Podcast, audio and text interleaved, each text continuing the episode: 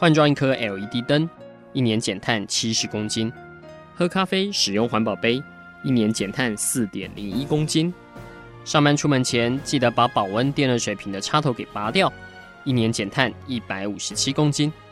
面对气候战役，对抗地球暖化，可以是个人的事，更需要政府及企业的参与。台达电子文教基金会邀您一同寻找既能提升生活品质，并可大幅提高能源使用效率的提案。欢迎收听《气候战役在台湾》。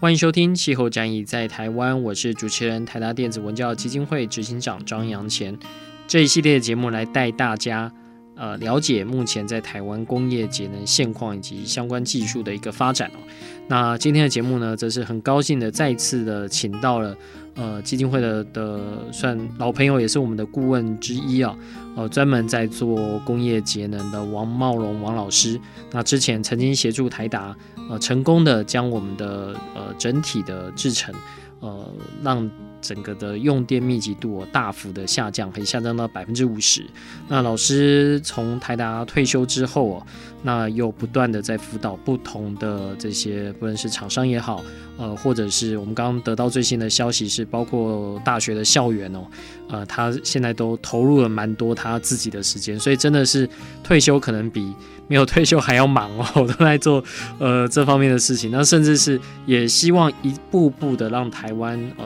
不光是在整体的产业升级上面，也希望说这整体的概念是让在台湾所有的这些老板们都可以去换个方式去思考节能这件事情哦。它绝对不是指一个纯粹是为了省钱而省钱，而是你真的是其实是投入这些资本哦，是在赚钱哦，因为这些都是。呃，把这些资源哦，不要浪费掉在一些呃没有必要发生的这些能源的一个使用状况。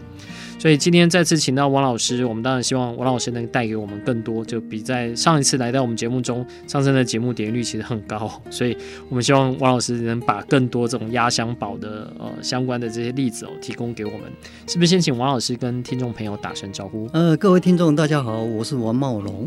是。呃，王老师大概在上一期的节目已经跟我们有做过很多的分享。您在呃台湾，不是一开始先从工研院退休，然后来到台达，再再次从台达退休，那现在就全心投入节能。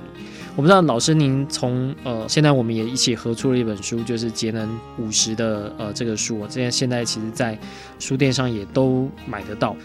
碰到今年这整体的一个疫情啊，其实我们大家都很担心，说会不会大家对于这种节能的投入啊，呃，反而是会比较保守一点的哦。特别是虽然现在不同的产业有不同的状况啊，呃，有些电子业其实现在反而急单很多，那有些传产可能就是它面临这方面的一个挑战哦，啊，包括这些单据啊，都会有一些问题。老师在工研院以及呃，就在这么长期在这段时间，我相信已经看了很多这种产业的起起落落，不论是可能在稍早这种亚洲金融风暴啊，或者是在早期这种石油危机啊，呃，我们也都发现说，在许多的这些关键点，如果产业能够预先准备好的话，它其实带来是一个很大的一个转变。但如果准备不好的话，如果他又回到原来的路子，有些时候真的就有可能是被接下来这个市场去做一个淘汰哦。所以我不知道老师您根据您过去的这些经验里面哦，台湾现在呃以我们工厂来说，即使面临像 COVID-19 这样的一个挑战，它现在实际面对节能的这样的一个状况，或是在您退休之后来看到呃目前台湾的企业主呃重视跟不重视节能呃这一块的一个。主要的原因会是在哪边？哦，好，事实上这一阵子，呃，我因为还是有跟企业一直在接触哦，看得出来，呃，也是各行各业有不同的这个反应哦，在节能这一块。嗯，那基本上来讲哦，譬如说像我最近有辅导一家就是制药厂啊，因为他们本身因为受到疫情的影响是比较正面的了啊，嗯哼，所以他们老板这个在。经过，因为那时候我去他们公司上过课之后，哎，觉得哎，节能源其实对他们讲也是一个很值得去推的一个投资的项目。嗯，所以他们呃就因此，老板就宣誓这个三年之内，他们公司要把他的所有的能资源哦，他把他的这个部分扩得更大了，包括像其他的那一部分的水啦等等这一部分都把它涵盖进来。那么希望呢，能够在三年之内节省三十个 percent 哦。然后我当时听了这个非常的高兴哦，因为最起码这个这是一家非常有社会责任的一家公司哦。那也就因为这样子，所以他们这个公司内部就开始动起来。今年开始哦，那我也当他们的这个技术顾问了。嗯，那根据他们最近这个的报告哦，他们这半年之内。他们在能源这一块啊，他们呃已经投入了将近七十几万的，当然有一些部分是不花钱的。我讲这个七十几万是真的是投资的费用，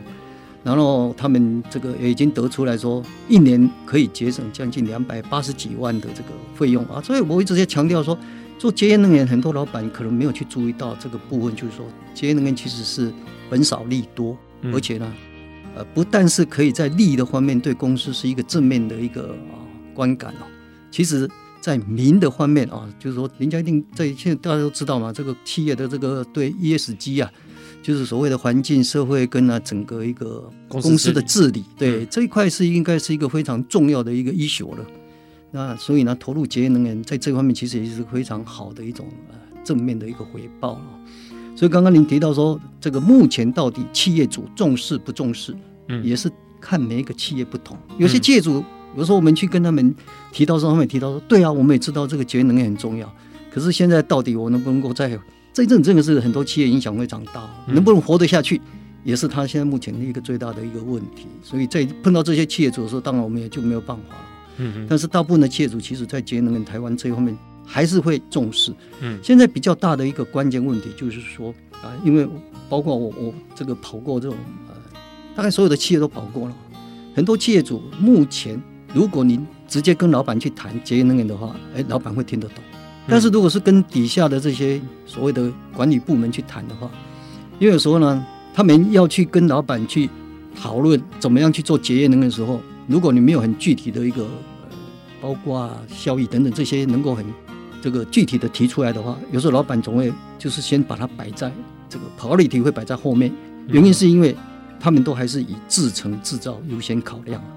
那为有这种原因，当然，我我们最主要的关键因素还是在于老板根本就不太了解我自己本身能源的问题是什么什么一个情况。那这个当然又可以归根究底，就谈到说，因为公司里面对能源的整个使用资讯啊不了解，缺乏一个所谓我们叫 EMS，就是能源资讯管理的一个系统。所以呢，他只知道说，哎，我每个月可能要花一千万的这个费用啊，缴电费。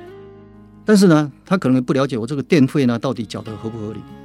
那在这种情况之下，你说叫老板去投资在节约能源，他们可能会有一个感觉，就是说，也会不会影响到我的生产？嗯，现在这个是大概是公司的一个迷失啊。所以我们为什么会想出这一本书，也就是希望是用台达这个非常好的一个案例，因为台达里面有很多的节约能源的改善，是第一个不需要花什么钱，啊，只是可能是管理面的加强，因为你有资讯系统，所以台达为什么会成功？第一个资讯系统先建起来。所以他可以知道每一个部门、每一个这个产线的生产的状况，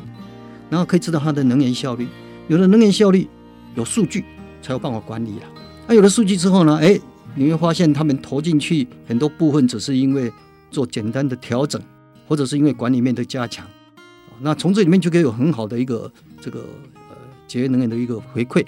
而且事实上，这个回馈有些是真的是非常高的一个回馈，而就像我上次啊跟各位分享过，只是把一个很简单的一个温度 sensor 做一个调整而已，然后他一年呢可以省五百多万，十年就可以省将近五六千万。因为节约能源最大的好处是今年省，后面会继续再省下去。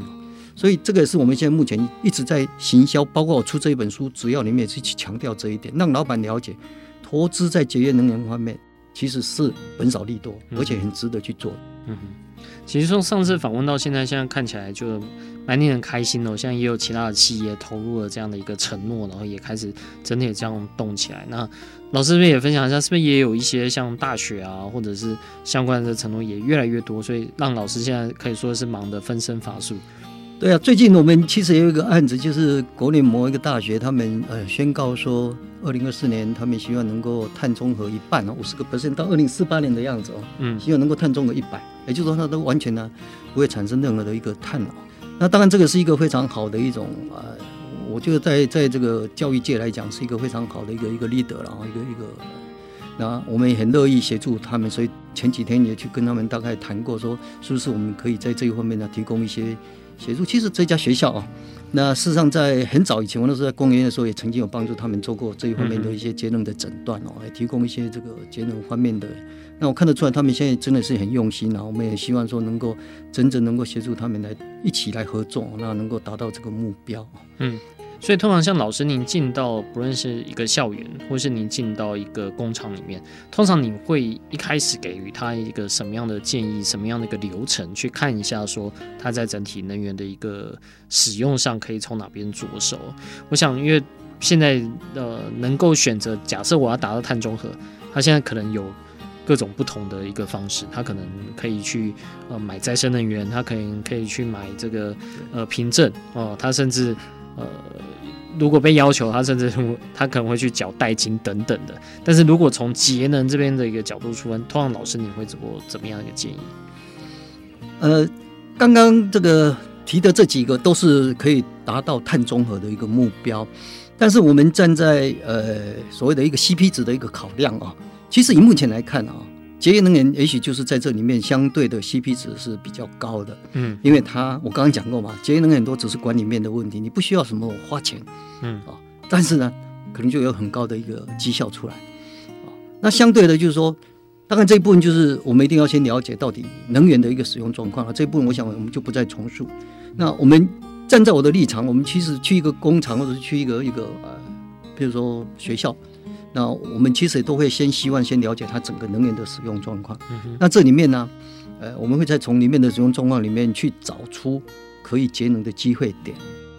所以呢，现在我们目前其实跟这个学校在谈的，也是希望能够从这一个面先切进去。那至于后面他们所谓使用的一些什么绿色能源这些部分，其实那个是另外 another story。这个部分学校他们自己去可以去处理。但是我们现在能够提供的，也就是在这一块啊，嗯，就是从这个节能源这个领域呢，先切进去啊。那么我们希望能够在这一块能够提供给他们一些比较好的一个成效出来。嗯哼。那如果它是一个工厂，像您刚刚提到这个呃有个制药厂，它所承诺的这百分之三十，您通常也会建议它是从比如说空调的改善，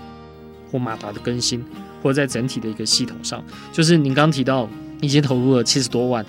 马上可以预期说会有两百八十多万的这个的收益，主要是投入在哪几块？而且三十这个。我相信还是蛮挑战的啦。没错，嗯，呃，其实他们投入的部分有一些部分其实是从管理面切进去。不如说最简单例子，他们最近就是针对那些晚上整天二十四小时不用都还是开的那个饮水机啦。嗯，公司里面有很多热对饮水机，那就把它加一个定时器，晚上它就把它自动关电。嗯，那这个部分呢，其实后来他们算一算，哎，你想想也不少，因为晚上不用嘛。嗯，那那个晚上的时间又特别长，因为不是二十四小时的那个呃使用嘛。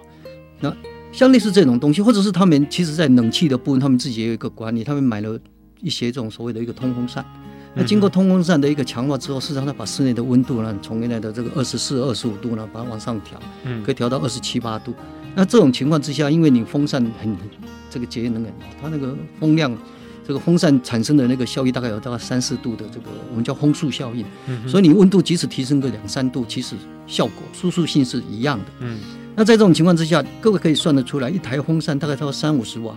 可是你因为这样子，你温度每提升一度，你的能源消耗哦就可以节省大概三到五个 percent。嗯哼。那三到五个 percent，如果一我们把它换算成这个所谓的一个耗电的话，大概就可以将近到五十瓦。那你因为你提升三度嘛，所以呢，在这一部分就可以一同样的情况之下，你虽然要多增加大概三五十瓦。可是你可以节省将近一百五十几瓦，嗯哼。那这个整体来讲，就是说用这一种替代的方式，但是呢，同样可以达到舒适的情况，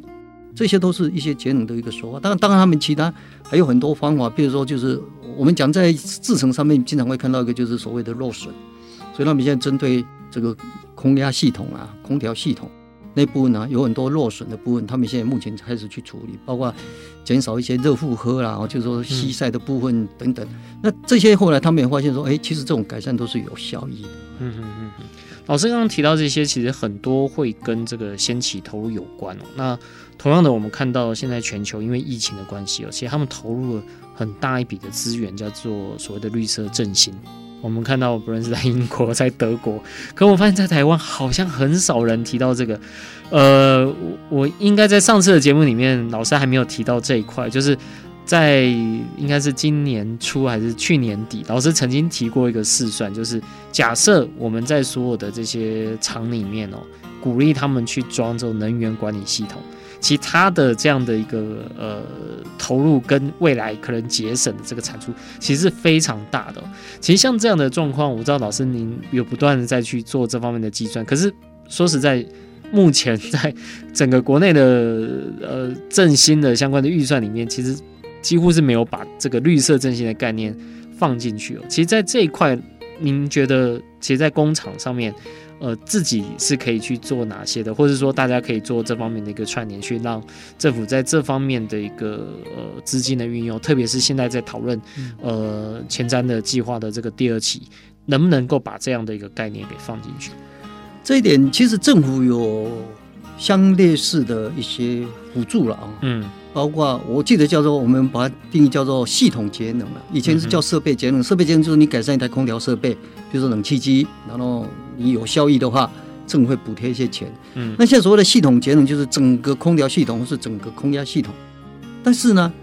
其实讲 EMS 就是我们讲那个能源资讯管理系统，如果有办法很清楚的把它定义出你的节能效率的话，嗯哼，政府应该也是可以补助。现在问题就是在于，因为我原来是没有这个系统，嗯，当我装了这个系统之后，我如果能够去定义出加了这一套所谓的 EMS 系统之后，对我整个能源系统的节约。怎么去定义清楚这一块？嗯，我我所了解，好像目前，呃，可能有一些公司然后在提了，因为这一块我比较没有去去这个、呃、去打听哦。嗯。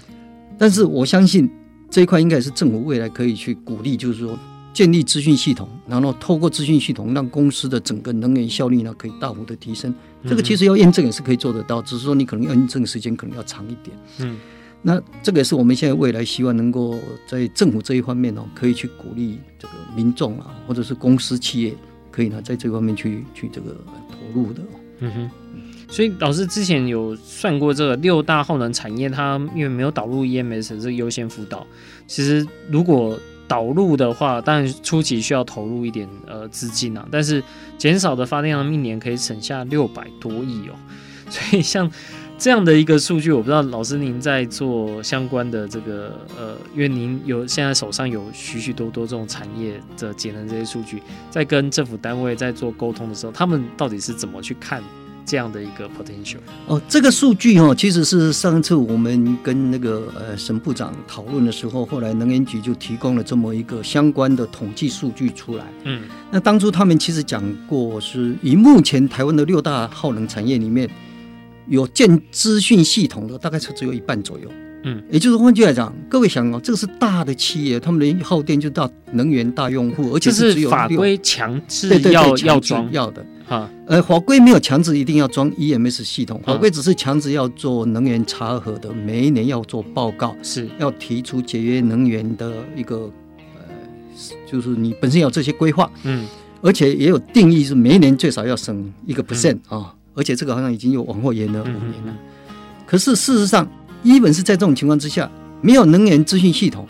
第一个，你对你自己到底有没有办法真正去省到一个 percent？很多公司都认为说，我们已经没有机，没有那个空间了。嗯，其实是不是真的没有空间？啊，我我就讲很很明显例子，因为我们也曾经会去辅导这些公司，说，哎，你们在你们的能源查核报告上说。我们已经这个等意思是我已经做到一百分了，嗯，可是我们去一问的时候呢，我最后很简单问他几个问题：你知不知道你的能源耗在哪里？嗯，不知道，嗯，啊，你知不知道哪个地方是不是有问题？其实也讲不出来，嗯哼。那所以呢，换句话讲，其实我我现在跟企业老板一个很简单的概念就是说，如果你们的 EMS 系统就是能源资讯系统没有建立起来的话，事实上我跟你们保证。你那个隐藏在地下，我都讲宝藏了哈，嗯，就是那些还没有发掘出来的节约能源的那些机会呢，最少一定是有三十个 percent，因为以我们台达自己本身这样的一个实际经验，跟以前我们辅导过很多的厂商的一个经验，那个三十个 percent 其实是非常容易可以去做到，而且那一部分真正的去投资改善，也不需要花很多的费用哦，因为那不是大改善的块。台达就是因为包括大改善，所以可以做到五十个 percent 嘛。嗯哼。但其中里面有大概三三十几个 percent 都是那种比较本少利多的投资。嗯。那以我们现在目前来讲，你投资在 EMS 系统，尤其现在因为我们大部分就是以电力为主来看。一个电表现在很便宜，以前一个电表十几万，现在一个电表大概五六千块就可以买得到。嗯，那把你的这个资讯系统，包括整个平台等等，这个架构起来，再怎么贵也不会超过两万块。所以像台达电子，他们有很多厂，一个厂大概装了四百多个电表。嗯哼，那你投资假设说一个一万块，那大概四五百万。那那四五百万其实呢，他们后来发现，差不多在一年左右就可以配备个回来，因为从里面找到那个节能的那些机会点啊，嗯，其实都远高于你的这个投资啊。因为我刚刚讲过嘛，有很多事实上是因为你没有资讯，所以他不知道的浪费。而且这些浪费其实有很多都是蛮可惜的，就是说，呃，最简单的例子就是，比如说落损掉了。或者是呢，有些是该关的时候没有关，但是因为你没有资讯的时候，嗯，不知道。但是你资讯系统一建立起来之后，员工知道后面有人随时都在监视，都在看。嗯哼，人大部分都是他律，很难自律了。嗯，那既然在这种情况之下，员工他本来不会去关注这些节能跟这些动作的人，他自然而然就会被整个体系这样子带动起来。所以我我在讲说，做节能不能光靠一个能源管理人员去推，你必须要有一套好的体系。哦，从资讯面，从管理面。还有，当然最后才是技术面嘛。嗯，那技术面这一块，当然这一部分我们其实可以。我现在讲说，只要公司有意愿，你们公开宣示这个三十个 percent 的节能，我都很乐意啊，免费教你们大概在技术面这边怎么样去去做一个一个处理啊。嗯。那如果每一个企业都愿意这样做的话，我相信台湾的这个企业平均要节省个三十个 percent，应该是没什么太大的问题。嗯哼，这个是我们现在在这边希望大家能够一起来努力的。嗯嗯嗯。那当然，我相信一般产业它还是担心这个添加的成本啊，以及说在对产线的这方面的一个影响啊。那老师这边当然过去在呃等于在第一线就实际有去做这方面的一些评估，但实际在跟更多的这些业主。不同的这些产业别啊，你是怎么让他们都能都能愿意说知道说他有这样的一个潜力？因为老师现在也会到不同的这些产业工会啊，他可能生产的方式是南辕北辙。那到底是有没有哪一个呃共通的这种节能点是大家可以共同参与？哦，OK，没有错。事实上，呃，台湾因为这个行行业业都有。但是基本上来讲，我们可以把它切成两块，一块叫制成这一块，制成这一块会有不一样，嗯，但是另外我们叫产物或者叫公用系统，包括空调系统、空压系统、真空系统、蒸汽系统，嗯啊，甚至有些纯水系统。当然，这个就是这一块，其实一般来讲，基本上它的能耗也大概超过一半，但是有一半可能是在产线的这个制成这一块。那像目前我去工厂，如果不是像台达，是因为我是算是里面的员工，所以我制成这一块可以协助我找到很多机会点。嗯嗯但最少，我我们现在去工厂，大概就是帮他们看厂务这一块。嗯哼，所以厂务这一块呢，说实在的，也有很大的一个节能。就虽然都这个呃公司也很用心哦，因为能源管理人员他能够掌控到就是厂务这一块，大部分都是能源管理人员是厂务的主管。那老板呢，如果是要求他说你每年要去想办法省一个 percent 啊，要应这个呃就是配合政府的一个政策，那厂务主管现在目前能够做的，也就是只有从。这个它能够管到的那个产物公用系统这边，空压系统、空调系统。嗯。可事实上呢，这些空压系统跟空调系统，我就讲说，它虽然把系统的这个设备效率改善到非常好，很高，可是问题就是这些系统，比如说举个例子来讲，高压空气，对不对？它效率已经做到很高了，空压机的效率很高，可是它透过系统送到现场制成的时候呢，制成把它漏掉。嗯。啊，就是说前面做到一百分，可是后面就马上变成 zero 零分了。那这种情况其实是在各个工厂屡见不鲜。嗯哼，啊，一本是台达当初的时候，我们其实也曾经透过停工，然后整厂做这个体检的时候，也找到很多的这种泄漏点。因为这个东西是本来就会存在。那当然有一部分是因为你零件的使用问题。后来我们台达把零件整个都改了之后，对，本来是一年的泄漏率是十个 percent，后来经过改善之后，哎，可以降低到一个 percent。其实空压的泄漏，我在这边一直要强调，就是空压的泄漏在全球的统计，二十个 percent 是算很正常，啊，因为它的那个使用哦，呃，范围很广，嗯，那加上这个管子很多是用软管、用快速接头等等，所以呢，基本上来讲，台达刚开始的时候，十个 percent 的泄漏率已经算是不错了，嗯哼，可是呢，当你把它再更进一步的。去把它做零件这一部分，就是因为很多用快速接头了，那个零件就是快速接头，因为它很容易泄露，所以后来我们把它改成用这种所谓的一个铜油令那种固定把它锁紧的那种接头，马上就可以效率提升，再减掉了十个 percent 的泄漏率。所以这种东西其实就是，我是强调说，做节约能源哦，不是难的问题，而是有没有心要做。嗯，如果真的去落实的话，其实很多节能的机会啊，都不需要说花很多的那种呃这个专业的这种，我们其实处处都会有节能的机会点。嗯，那这个也是我们希望说，企业能够真正很用心去做它的话，我相信三十个 percent 是都很容易做得到。嗯哼，一般来说，您碰到这些业主，他们大概最先会跟您反映有哪些的问题？因为如果是像这种大的企业型工会找您去，大概都是对这个多少有些兴趣，或者可能已经先看过老师的书了。那我不知道在这几个呃这几年，等于从我们开始把台达这个经验对外推广之后，大家通常会问的会是投入的成本是多少吗？还是说他们会认为是要这样的技术成熟吗？或者是说这个会不会？呃，影响到我的制程，或反而会把我的制程，呃，商品的这个呃，算是良莠率啊，这个呃，有没有办法能同步去做这样的一个提升等等的？其实这个点哦，也就是刚刚开始，我我会讲说，我们去宣导的时候，宣导之前，每个老板都其实心里都有这个迷失啊。嗯，然后我其实我在讲就很简单，我就说，投入节约能源，不但不会对你的产线造成。这个所谓的良率的影响，反而会正面的影响啊！我就讲说，像台达就有很多实际案例啊，对不对？因为他投入的节约能源，有员工会去 care 不良率，因为不良率也是跟能源有关嘛。嗯哼。所以呢，反而会在制成方面，员工会去注意去改善，减少不良率，相对就是提升它的能源效率。嗯。所以这个其实这个不是我的专业，但是当你公司有这么一个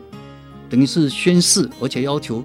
每一个部门都很清楚的知道你的能源效率之后，你会去要求他把你的效率提升的时候，员工自然呢反而会去注意到这个所谓良率的问题。第二个就是说，其实，在节能源里面，我们也会发现到很多刚刚讲的，除了浪费就是泄漏以外，还有一个我们叫做假性需求。所谓假性需求就是说，哎，我其实不需要给你，比如说像空压，不需要给你那么高的压力，但是因为你自己本身现场的管路啊、配置等等不合理，所以会造成你需要供应的压力就很高。一般来讲，我们都知道，这个供应的压力越高，空压的效率就越差。嗯，你供应的压力只要多一个大气压力的情况之下，你的空压就必须要多耗费六个 percent 的能耗。所以，像我们举个例子来讲，像台达某一个工厂，它原来的这个空压啦，一年大概四百多万度。嗯，四百多万度呢，如果你说让它压力提高一个大气压。它就要等于要多六个 percent，等于二十四万度的电哦。后来把管路稍微调整改善了以后，那二十四万度的电就省下了。嗯，哎，不要小看二十四万度，它花的钱其实没有多少，因为管路改善的是一些软管后面的那个管子把它缩短，减少它的压强。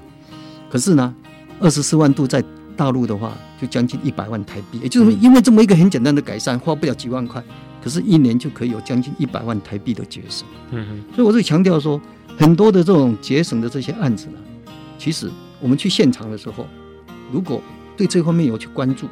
我我最强调嘛，还是本少利多。做节能源其实是最大的好处是这样。嗯嗯，嗯。那老师在有时候到现场第一线哦，我想接触第一线人员，呃。多半都会是满腹苦水哦，可能是说他要资源，那可能没办法有资源。虽然老师现在的策略通常都是先跟老板讲，让老板一声令下，可能是动起来比较快。但我相信也有很多的状况是，呃，第一线的这个能管能源啊，呃，不论是说呃，可能大部分是厂务的，但当然也有少部分是制成的，来跟老师去做这方面的反应。通常您会建议他们可以从哪方面来去做？当他可能没办法下这个决定去装 EMS。呃，可能没办法下这个决定去做系统化的去做相关的这个优化的时候，但他们还是可以去做哪些的事情，去让这些呃整个的节能的一个做法是可以不断朝良性循环的方式去迈进。这一块哦，其实呃，我我我一直强调，公司其实即使要投入在 EMS，也不要把它当成是一个很大笔的投资。嗯，你可以从二十万做到两百万，甚至呢，如果你要再做好一点，你可以做到四五百万。就像台达电子一样，因为怎么样呢？我们其实做 EMS 我都是叫所谓阶段性的。你可以先从譬如大的部门，像我们那时候在台达还是这样的啊。我就说这个工厂里面，譬如说有六个部门，我们就先送他六个电表，一个电表才一万多块，然后帮他把系统整合起来，花了大概十几二十万就可以解决。有了这个基本的之后，我们就可以去定义每个部门的用电的这种所谓能源效率，嗯，然后呢，因为你有一个目标嘛，所以每个部门大家就不吃大锅饭了。不吃大锅饭之后呢，主管自然而然就会去往下。所以后来的电表其实都是现场他们自己会觉得说，哎，我有这么一个装对，然后后来发现装了电表之后，哇，里面有找到很多好的一个机会点。嗯哼，对他来讲，发现说，哎，我这个投资是划得来，所以就会变成一个正性的一个一个回馈过来。嗯哼，哦，所以同样的道理，如果说现在目前没有。资讯系统完全都没有的话，其实我跟各位这个呃企业主来讲，就是说，你只要刚刚开始，你不要投很多钱，投十几二十万，嗯、先把像台耀他们也是这样子，啊，他先电表先装，他们现在目前呢装的也也不是很多哦，但是最起码他现在每次我每个月他们都会有一个 meeting，meeting 的时候他就很清楚的跟我们告诉我说，哎，你看这个部门这个月他原来的用电跟今年的用电是怎么样的一个比较。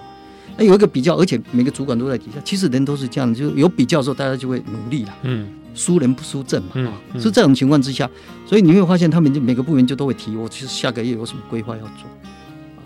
也就是因为这样，所以他们为什么这个半年之内他就已经找到了？当然这是刚开始啊，他们等于有一点还是刚刚开始在在起步。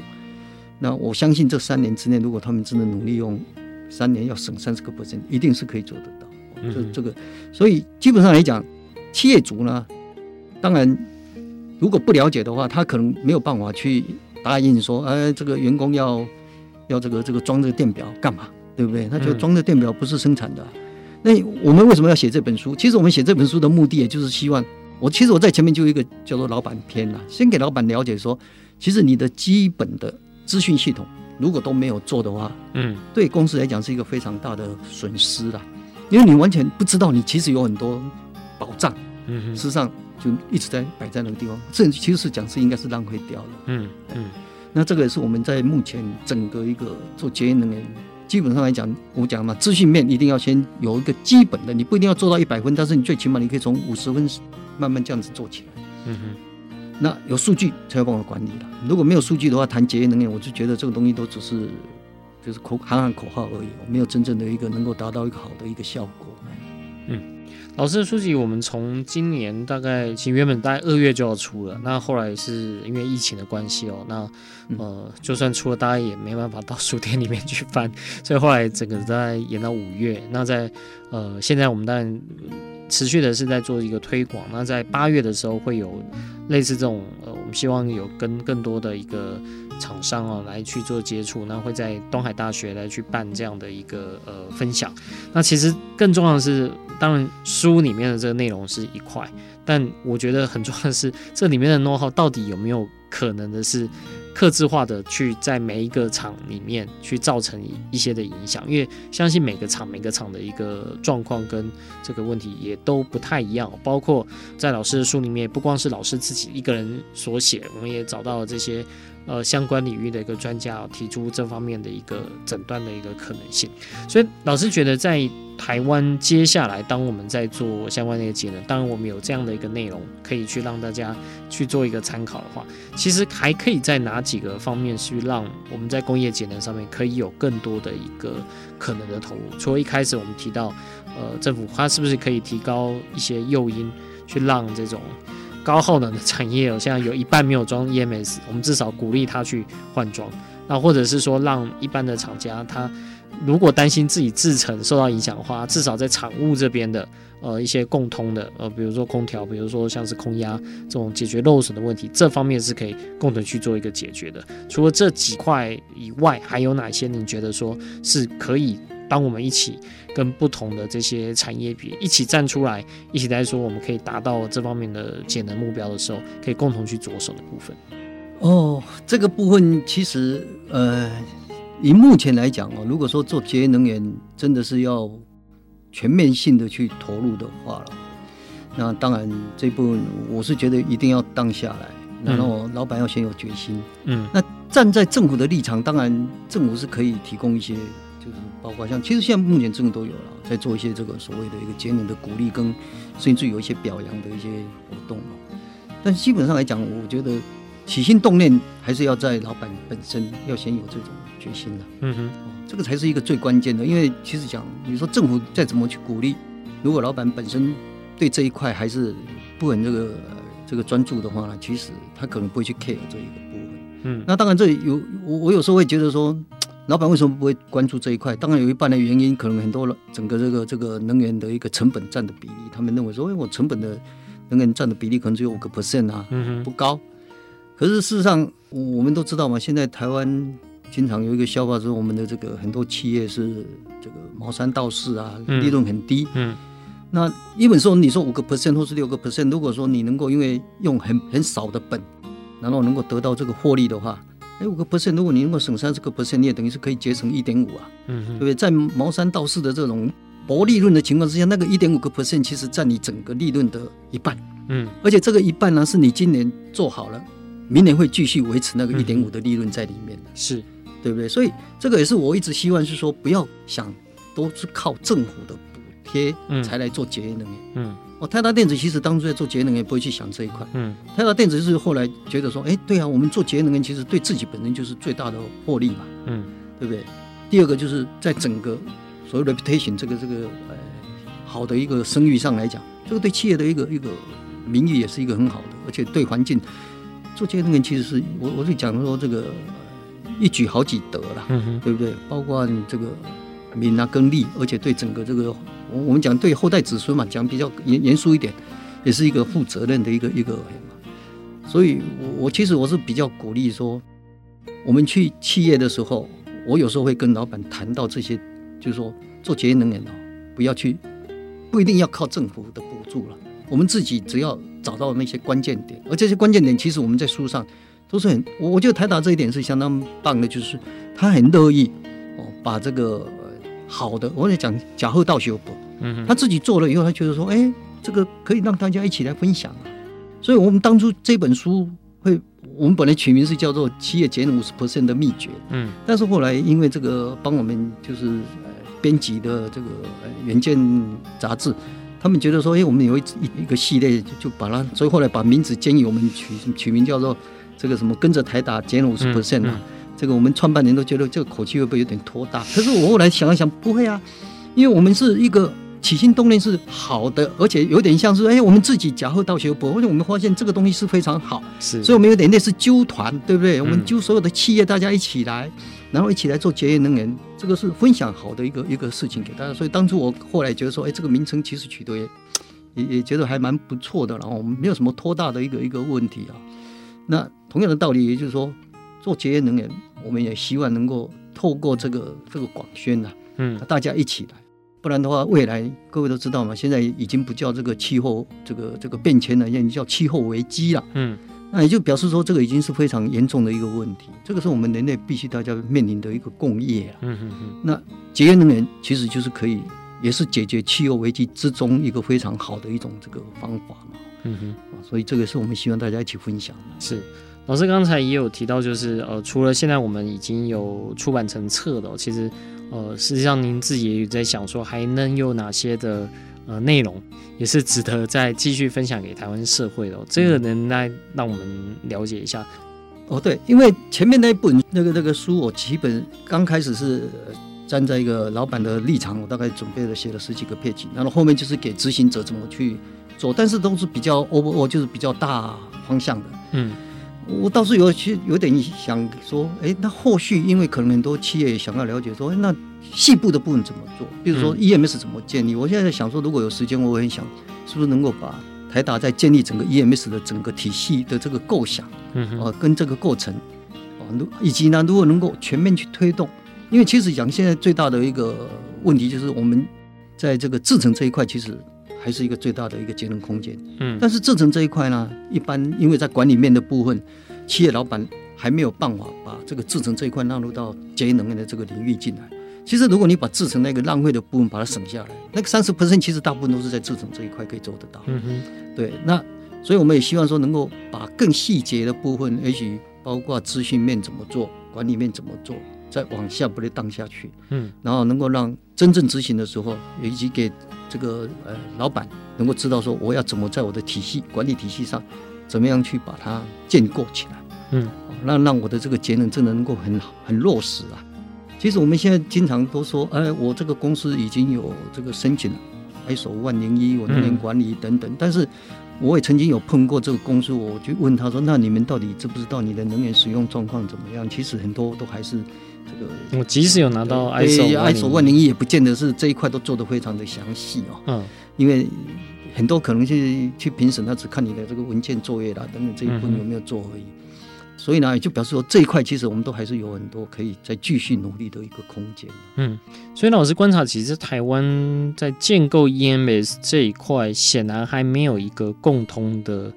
共识，或者说大家都应该去朝这方面去做，所以才需要相关的这样的一个教育嘛？还是说是呃，目前是处于一个百家争鸣，就大家用各自的方法去解读它的 EMS 是可以怎么来去做一个使用？EMS 其实应该算是一种工具，是，所以站在呃我们的一个立场，我们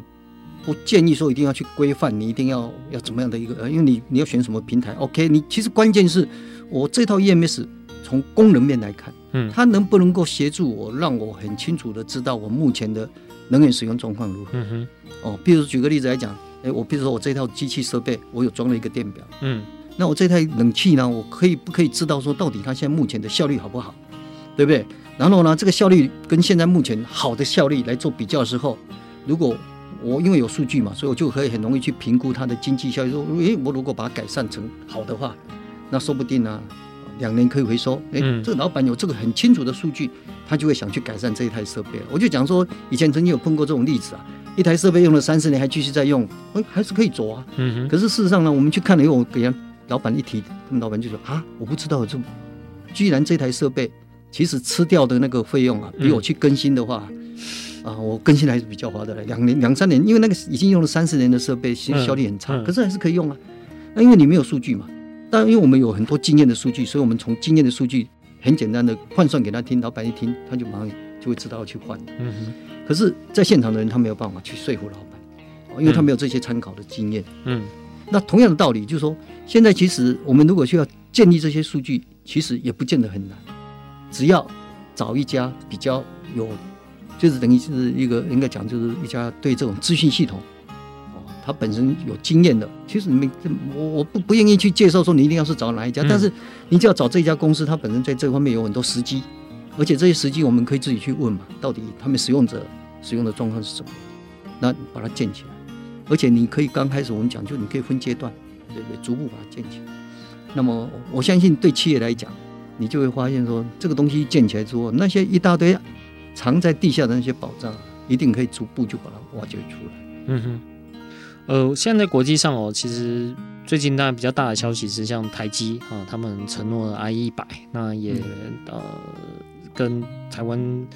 目前产风电最大的这个沃旭哦，呃，签了一个非常长的一个合约哦。嗯啊、对，当然我们有看到有各种不同的说法啦。那有一种其实是在避险。我觉得他跟他买这个风电其实是一个长约哦。那对于未来台湾电价的这个波动，相对来说可能是比较具有这个财务上的一个可预测性啊。那当然，另外一块就是绿色供应链的这个的管理，那受到绿色供应链的这个压力啊、呃，来去做这方面的一个反应啊。当然也呃，其实我相信布局也很早，然后也。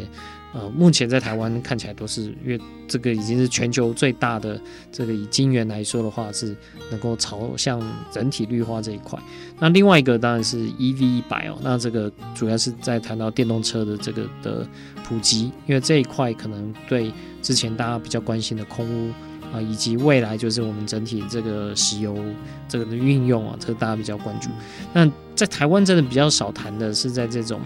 Energy efficiency 啊，它其实也有这样的一个标准哦。这是主要这个 Climate Group 他们共同推动的，就是这三个标准，也是希望能够达到在制程上面的能效能够有一整个的一个评估。那我这里比较好奇的就是想请教老师，就是当我们有这么多不同的业别，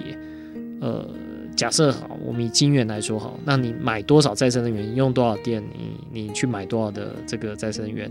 那。你 EV 一百，你可能是多少的公务车，或是多少这些厂区的车？那我们换算成电动的一个车，可是，在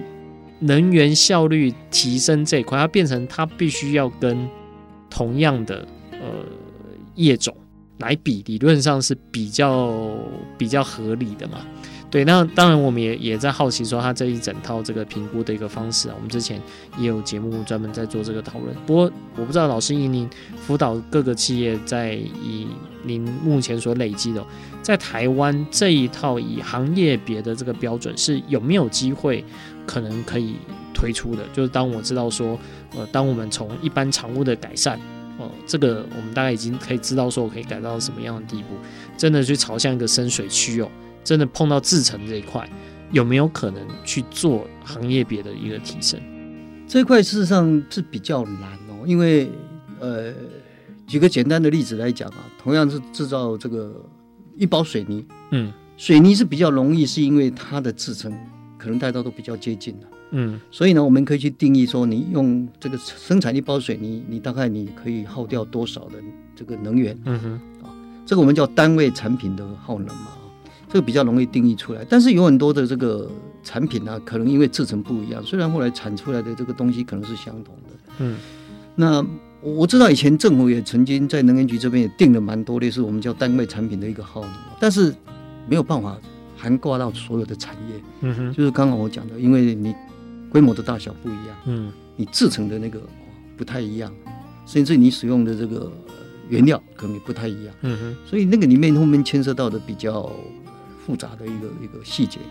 所以您刚刚讲到那个台积电买这个所谓的绿电这一块，其实台积电不只是买绿电，他们很就是说很用心哦。嗯，事实上，如果我们去看台积电，它本身在每一年的这个所谓企业社会责任的这个报告书里面，我其实我也很关注，他们其实也是在这个所谓节能这一块啊，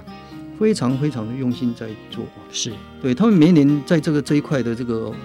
应该讲就是节约能源所得到的这个所谓的一个成本的一个一个节省啊，也是非常大，多好是我我上次看过好像好几十亿啊，的那那种这个这个效益回来哦。所以我我我经常都会跟人家分享说，做节约能源呢没有最好，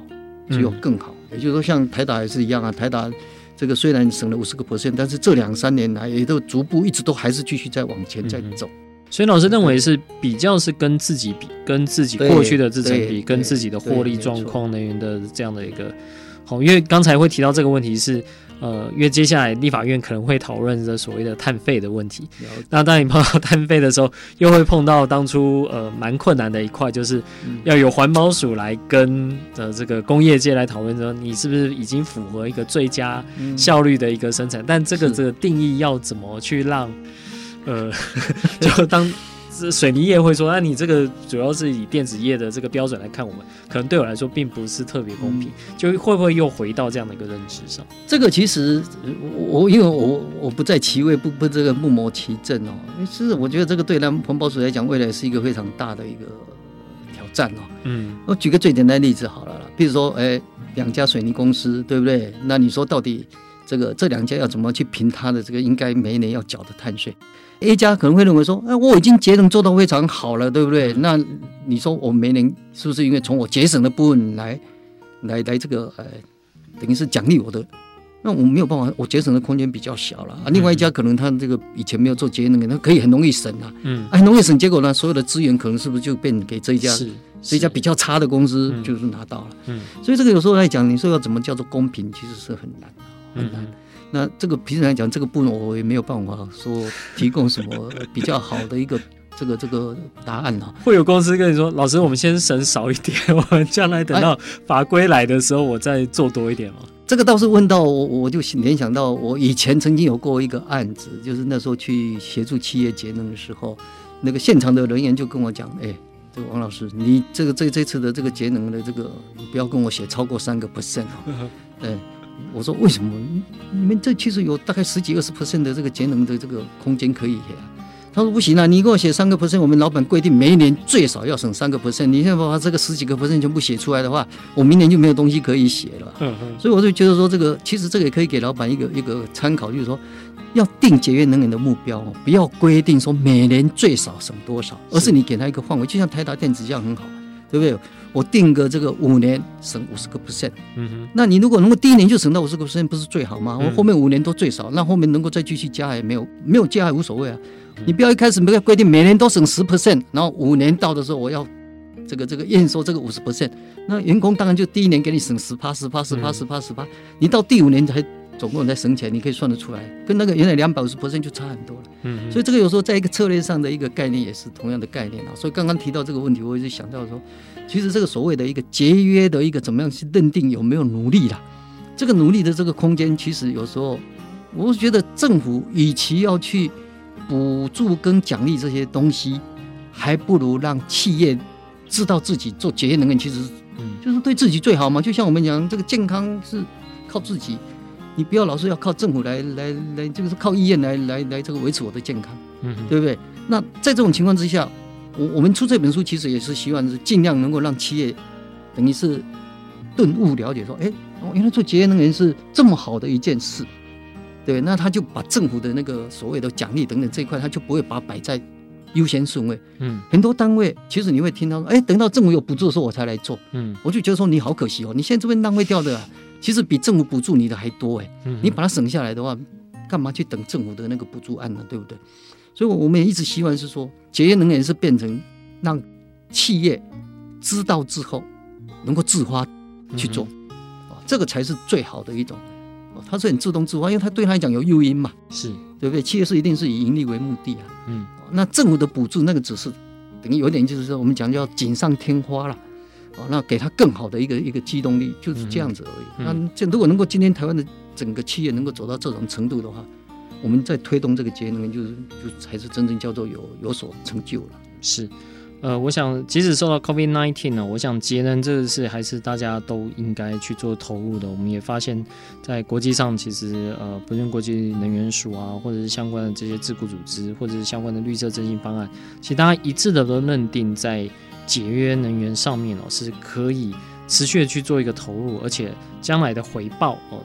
相信绝对是大的，而不是说呃，现在有许多是属于这种短期的振兴然后，短期的刺激，但是节能这个所带来的这个影响，相信是比较长远的。那当然，另外一方面是气候变迁这样的一个。问题哦，因为大家都说，呃，COVID-19 或许未来是有疫苗的啊，这是非常有可能。但是对 气候变迁来说，好像也没什么疫苗。你唯一能做的，大概就强化自己的体质，在。企业来说，当然就是在节能啊，能源效率整体的一个提升。那当然是呃相关绿能的这个应用哦，这也是如何能够相辅相成啊。那今天非常谢谢王老师来到我们节目当中，再次跟我们分享了许多的经验。所以如果大家听到这集节目的时候，如果还在八月，也欢迎就是报名参与。我们在八月底我们会有一场，就是对于相关决策者，如果他想要在自己的厂区去做节能的话，我们有做这样的一个分享。跟直播的一个活动，也欢迎大家多多的参与。今天非常谢谢大家